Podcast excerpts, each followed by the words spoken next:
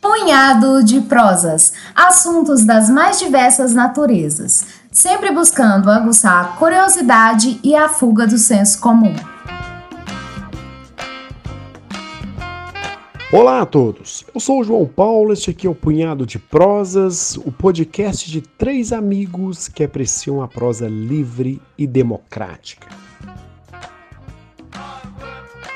Desde que a humanidade atribuiu demasiado valor aos metais preciosos, de tempo em tempo há uma corrida pelo ouro em algum lugar do mundo. Pessoas oriundas dos mais variados lugares largam tudo vendem tudo e se arriscam em busca do ouro. Destes, a ampla maioria encontrará apenas a ilusão.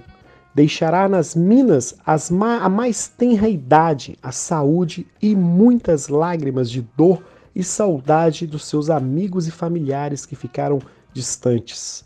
Todavia, essa massa de perdedores da febre do ouro normalmente fica no anonimato.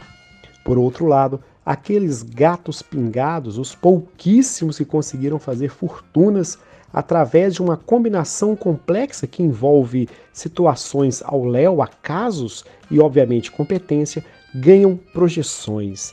Serão lembrados, enaltecidos, irão parar nas capas dos jornais e das revistas, ilustrarão sites, enfim, se tornarão de alguma maneira celebridades inspirações para novas gerações.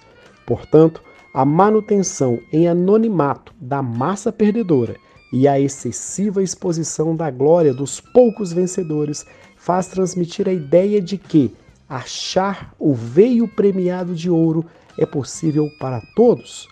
E assim não tardará que novamente para grandes massas humanas a ilusão do ouro volte. E assim, grandes massas novamente se lançarão em novas corridas pelo ouro. E mais uma vez, a maioria destes descobrirão apenas poços de ilusões.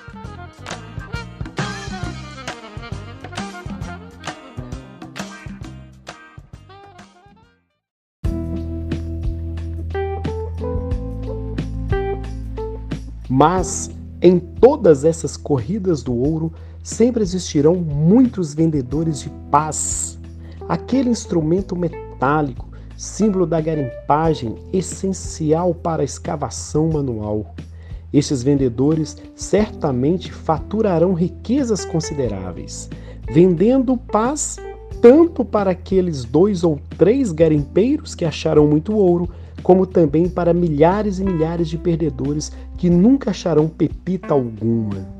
Nos dias atuais, marcados pela alta interatividade entre as pessoas de diferentes lugares, tudo isso permitido por um mundo digital com suas redes sociais, os vendedores modernos das paz se fazem presentes em todos os nossos dispositivos que nos conectam à internet. As pás que vendem, obviamente, não são mais os instrumentos metálicos adequados para a escavação do solo, mas estes influencers tentam nos vender cursos e produtos que nos prometem que de alguma maneira acharemos aquele tão desejado veio de ouro, que pode ser as ações que vão valorizar 500% nos próximos meses?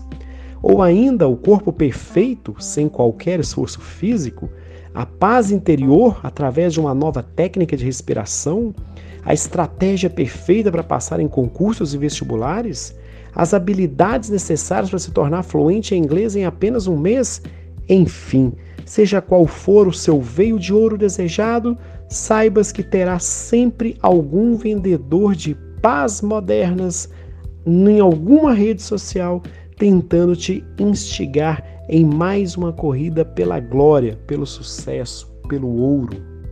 Seriam estes vendedores modernos charlatões? Seriam eles pessoas de má fé? Creio que não. Embora valha a ressalva que a maior parte das pás vendidas são de má qualidade. E isso vale pra, para todos os influencers que atuam em todas as áreas. Muitos destes são, no máximo, carismáticos. Mas daí chamá-los de picaretas ou charlatões já é outra história. Compra as pás que vendem quem bem quiser. Se não tens ainda a maldade de saber se um produto, ou melhor, se uma pá vendida é boa ou não para escavar o ouro que tanto procura, essa é uma falta de habilidade sua.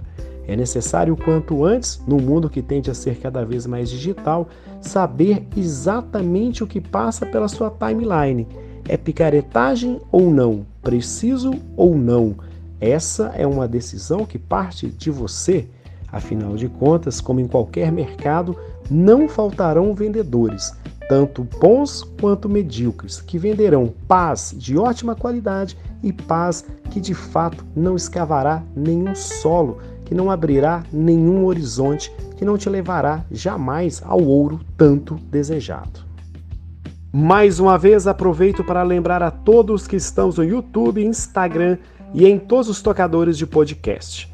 Abraço fraterno a todos e até a próxima semana, quando Alberto Malta estará por aqui. Fiquem bem e se cuidem, vivemos tempos perigosos. Abraços!